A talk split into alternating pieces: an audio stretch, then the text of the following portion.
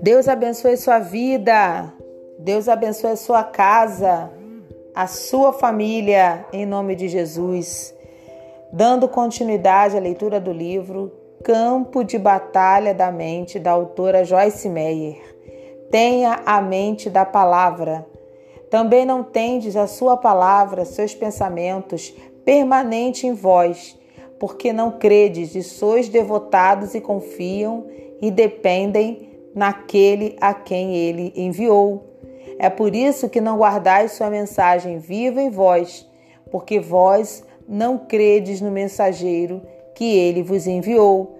João 5:38. A palavra de Deus são os seus pensamentos escritos em papel para o nosso estudo e consideração. Sua palavra é como ele pensa sobre cada situação e sobre cada assunto. Em João 5,38, Jesus estava criticando severamente alguns descrentes. Vemos nessa tradução que a palavra de Deus é a expressão de seus pensamentos e que as palavras que querem crer e experimentar todos os bons resultados de crer devem permitir que a palavra dele seja uma mensagem viva no coração delas. Consegue-se isso pela meditação na palavra de Deus. Os pensamentos dele podem se tornar nossos pensamentos, a única forma de desenvolver a mente de Cristo em nós. A Bíblia, em João 1,14, diz que Jesus era a palavra feita em carne. Isso não teria sido possível se sua mente não estivesse cheia da palavra de Deus continuamente. Meditar na palavra de Deus é um dos mais importantes princípios de vida que podemos aprender. O dicionário expositivo das palavras do Novo Testamento, Divine, define as duas palavras gregas traduzidas como meditar da seguinte maneira: cuidar, atender, praticar, ser diligente em, praticar no sentido principal da palavra, refletir, imaginar, premeditar. Outra fonte acrescenta sussurrar ou murmurar a definição. Não posso enfatizar de forma suficientemente firme toda a importância desse princípio.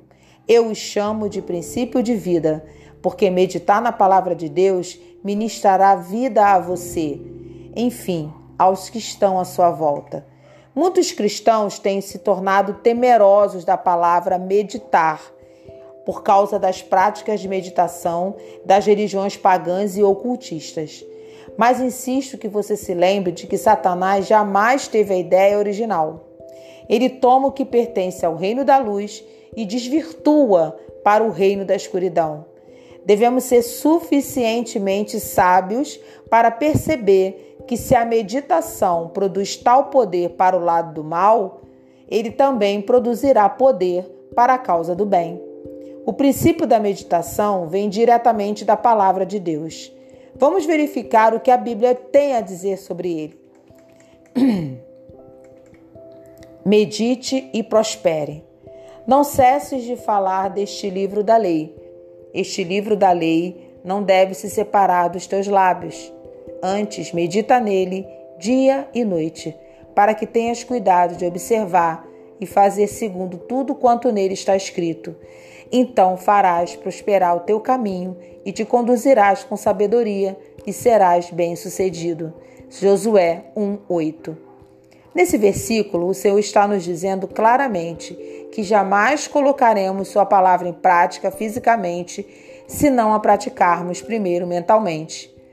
O Salmo 1, 2 e 3 fala sobre o homem devoto e diz: Antes o seu prazer e desejo está na, está na lei do Senhor, e na sua lei, os preceitos, as instruções, os ensinamentos de Deus.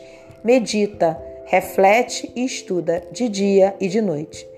Ele é como a árvore firmemente plantada e cuidada, junto à corrente de águas, que no devido tempo dá o seu fruto e cuja folhagem não murcha, e tudo quanto ele faz será bem sucedido e amadurecerá. Medite e seja curado. Filho meu, Atenta para as minhas palavras, aos meus ensinamentos, inclina os ouvidos. Não os deixes apartar-se dos teus olhos. Guarda-os no mais íntimo do teu coração, porque são vida para quem os acha e saúde para o seu corpo. Provérbios 4, 20 a 22. Lembrando-se de que uma das definições para a palavra meditar é atender, Observe esta passagem das Escrituras que diz que as palavras do Senhor são fonte de saúde e cura para a carne. Meditar, refletir, pensar sobre a palavra de Deus em nossa mente certamente afetará nosso corpo físico. Minha aparência mudou nos últimos 18 anos. As pessoas me dizem que eu pareço ser pelo menos 15 anos mais nova hoje do que parecia quando comecei a estudar diligentemente a palavra e fazê-la o foco central da minha vida inteira.